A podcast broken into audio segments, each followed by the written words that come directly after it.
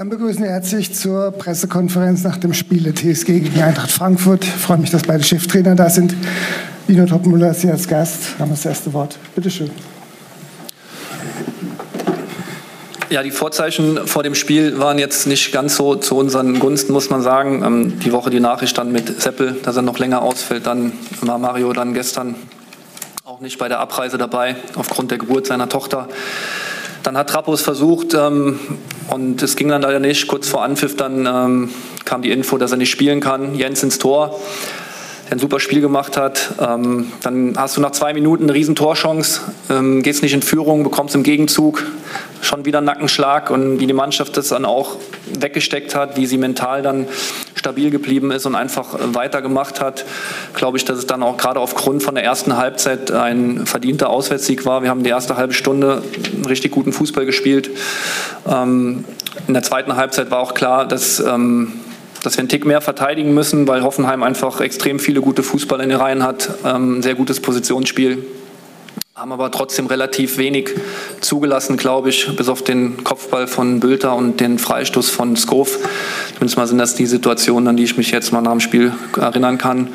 Ähm, und wir hätten uns dann schon einen Tick mehr Ballbesitz noch mal gewünscht in der zweiten Halbzeit. Aber wie gesagt, Hoffenheim ist eine Mannschaft mit viel Qualität. Ähm, am Ende haben wir es souverän wegverteidigt und, glaube ich, auch verdient gewonnen. Vielen Dank, Dino Topmöller. Rino, wie fällt dein Fazit aus? Äh, Grüße und äh, Glückwunsch, Dino, zum Sieg. Ich denke, dass äh, alle haben das Spiel gesehen. Äh, erste Halbzeit war eine ja, offensiv guten Fußballspiel von beiden Mannschaften. Aber wir haben leider durch individuelle Fehler äh, uns selbst gekillt. Ähm, und äh, zweite Halbzeit hat Frankfurt kompakt und hart verteidigt und trotz äh, gewisser Dominanz und Kontrolle zu wenig hochwertige Torchancen äh, herausgespielt. Äh, leider habe ich das einfach das Gefühl, dass äh, ja, den Sieg ein Stück weit, sicherlich war Eintracht auch gut, aber von unserer Seite auch geschenkt war, weil die, die Fehler, die wir gemacht haben, einfach äh, auf diesem Niveau nicht passieren dürfen.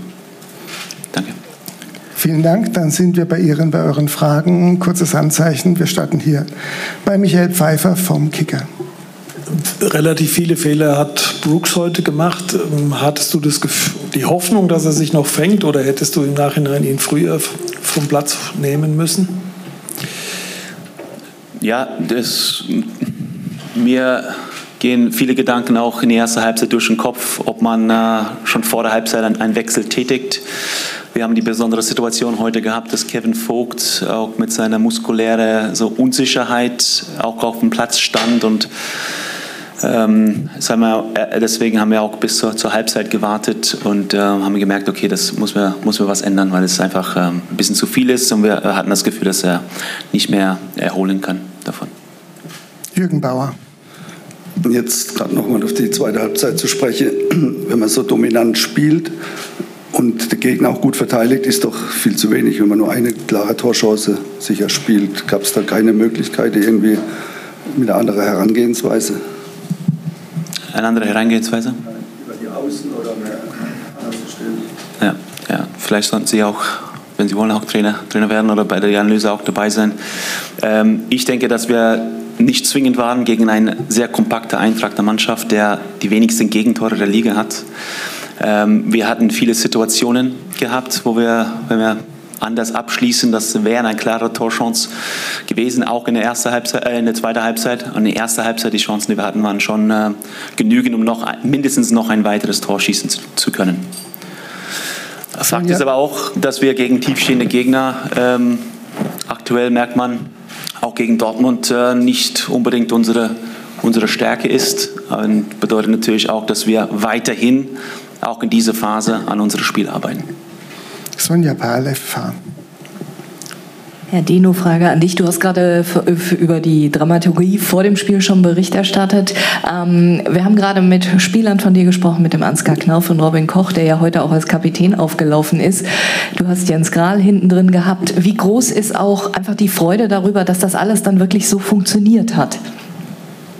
Ja, sehr groß. Es freut mich einfach für die Jungs, weil, weil ich das ja schon jetzt mehrfach auch gesagt habe. Sie haben alle einen richtig guten Charakter. Wir, ich glaube, das sieht man auch in jedem Spiel, dass wir als, absolut als Team auftreten. Ähm, und das ist mir extrem wichtig. Jeder bringt sich voll ein und jeder weiß auch, dass er wichtig ist. Ähm, wir versuchen zumindest mal jedem das Gefühl zu geben. Ähm, und Jens hat es heute sensationell gut gemacht. Einfach auch ein, ein überragender Typ als Mensch, ein, ein super Torwart, der immer auch loyal ist ähm, Trappo gegenüber und auch keine Ansprüche stellt. Er ist einfach im Training immer top, er pusht die Jungs und ähm, für ihn freut es mich natürlich besonders, weil er hat ein, ein, super Spiel gemacht. Es geht für ihn auch nicht gut los, aber hat dann die Situation, wo er gefragt war, hat er auch dann souverän ähm, entschärft und hat noch einen Assist gesammelt.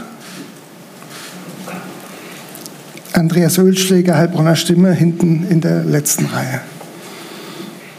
Hallo, Herr Matarazzo, es war jetzt das zweite Heim 1 zu 3 und eigentlich alle sechs Gegentore waren ja von der TSG Hoffenheim freundlich begleitet oder zumindest äh, mit hervorgerufen. Fehlt es da an Konzentration? Ich habe die Anfang der Phase leider nicht verstanden. Kannst du es bitte wieder wiederholen? Mache ich es ohne Mikro, oder? ähm, zweite 1 zu 3 hintereinander jetzt zu, Hau 1, zu, zu, Hause. Und, und, alle Gegentore hat ja Hoffenheim kräftig mitgeholfen. Ob es da an Konzentration fehlt? Ich weiß nicht, ob es Konzentration ist ähm, oder ob es einfach der, eine hohe, hohe, hohes Pressing äh, geschuldet ist. Das weiß ich noch nicht. Ich glaube, dass äh, unsere beste Defensiv äh, Spiele, die wir gemacht haben, waren, es war überwiegend in eine gewisse Kompaktheit und ähm, tiefere Stehen, wo der Raum hinter der Kette nicht ganz so groß ist oder groß war. Äh, gegen, äh, gegen Dortmund und heute haben wir versucht natürlich mehr Kontrolle zu haben, weil es sind zwei Mannschaften, die mit Ballbesitz sehr gut umgehen können und auch die Kontrolle haben wollen. Deswegen war unser Ansatz auch selbst das Spiel zu kontrollieren und dominant zu sein. Äh, dafür muss man natürlich großräumig anders verteidigen können wie wir es äh, heute nicht gemacht haben beim ersten Tor. Und ähm, das ist, muss ich nochmal genau überlegen, was, was die Konsequenzen sind. Dann gehen wir hier in die dritte Reihe, eins weiter nach vorne, genau zu dem Kollegen. Ja, Daniel Schmidt, Frankfurter Rundschau. Äh, Dino, der Ansgar Knauf stand gerade bei uns, hat gestrahlt übers ganze Gesicht, zweite Tor jetzt hintereinander. Ja, wie hast du den da hingekriegt, dass er aus seinem Tal wieder rausgekommen ist? Jetzt auch die veränderte Position, hilft ihm das auch? Ähm, ja, kannst du da ein paar Worte sagen? Ja, in erster Linie liegt es natürlich am Spieler. Also das würde ich mir jetzt nicht auf die Fahne schreiben. Wir versuchen mit den Spielern ähm, ordentlich umzugehen, versuchen ihnen äh, Hilfestellung zu geben auf dem Platz, dann auch nochmal mit Video. Ähm, hat jetzt heute in der im Spiel in einem 4-3-3 vorne am Flügel gespielt. Das ist sowieso seine Lieblingsposition, dass er da einfach ähm, am Flügel bleibt und in, durch seinen Speed dann auch immer wieder in den Rücken gehen kann oder auch 1 gegen 1 Situationen ähm, lösen kann. Ähm, das freut mich ungemein für ihn, weil er sich einfach den, diesen Einsatz oder die Einsätze in den letzten Spielen verdient hat, weil er extrem gut im Training gearbeitet hat. Er hat meinem Empfinden nach in der Conference League im Auswärtsspiel äh, schon ein sehr gutes Spiel gemacht, hat dann im Heimspiel gegen Heidenheim sich belohnt man merkt einfach, dass er mit einer positiven Energie gerade unterwegs ist. Ähm, ist ein super Junge, der, der zuhört, der fleißig ist, der sich weiterentwickeln will. Und wir versuchen ihm da mit Rat und Tat zur Seite zu stehen. Am Ende ist es aber der Spieler, der, der dann auch heute den Ball am zweiten Pfosten schön über die Linie drückt, diesen Willen zu haben. Und er tut uns einfach unglaublich gut mit seiner ähm, Energie, die er uns gibt. Wir gehen in die erste Reihe. Äh, hallo Dino. War es klar, dass äh, Robin Koch Kapitän sein würde, nachdem äh, Kevin abgewunken hat? Gibt es noch einen anderen? Bleibt er am Donnerstag? Und was spricht für ihn als Kapitän? Ja, ich hatte jetzt nicht mehr so viel Zeit zu überlegen. Äh, Trappo kam dann kurz vor halb in die Kabine und dann ging es nicht. Ähm, dann haben wir auf äh, die Aufstellung geschaut und Robin ist ein Spieler, den wir auch ja geholt haben, um in diese Rolle irgendwo ein Stück weit reinzuwachsen, weil er einfach ein, ein Spieler ist, der auf dem Platz Verantwortung übernimmt, der sein Mann steht, der auch ein natürlicher Leader ist.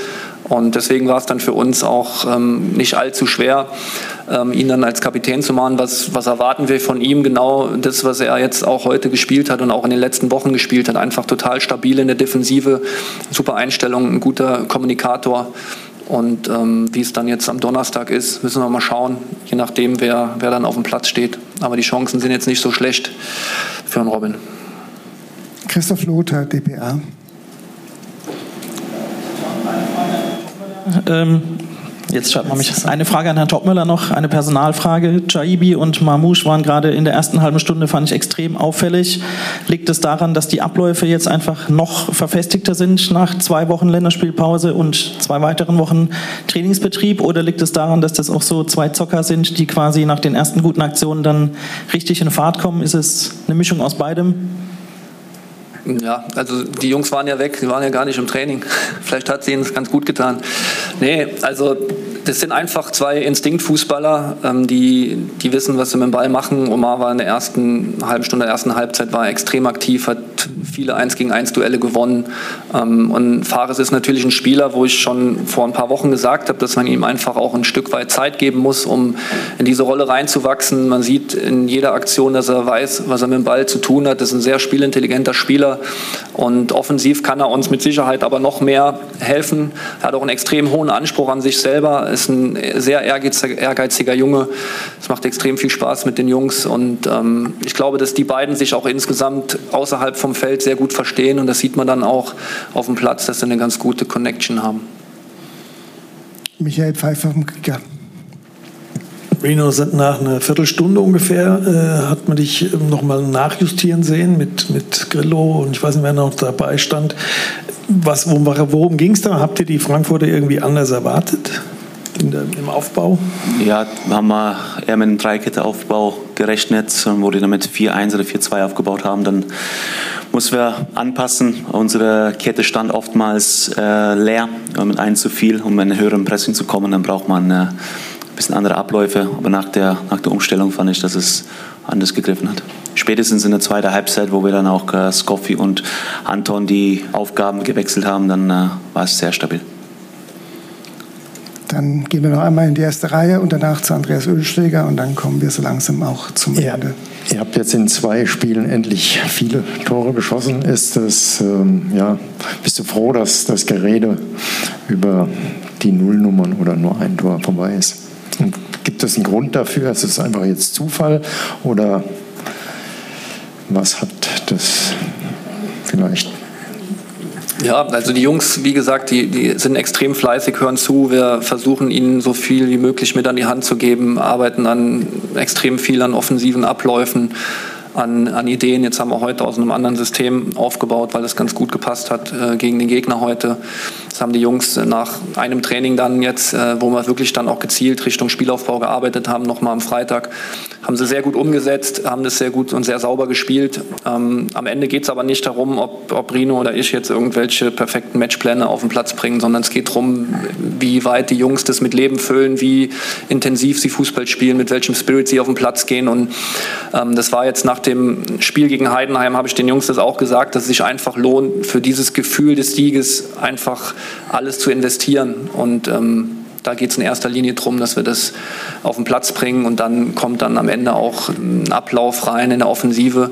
Ich glaube, der Sieg gegen Heidenheim und auch das gute Spiel gegen äh, Saloniki haben uns extrem äh, gut getan, auch für das Selbstvertrauen. Und ähm, jetzt äh, wollen wir weiter im Flow bleiben. Andreas Ölschläger. Äh, Herr Matrazzo, nochmal zum Thema Umstellungen. Der Kevin Vogt hat heute hinten drin alles gespielt. Er hat rechts hinten angefangen, dann Mitte gespielt, am Schluss Linksverteidiger.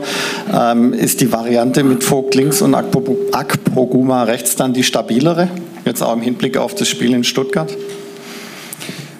Werden wir sehen. Ich fand, dass äh, Kevin ein, ein gutes Spiel gemacht hat heute für uns. Äh, trotz äh, ja, leicht angeschlagen zu sein, auch unter der Woche.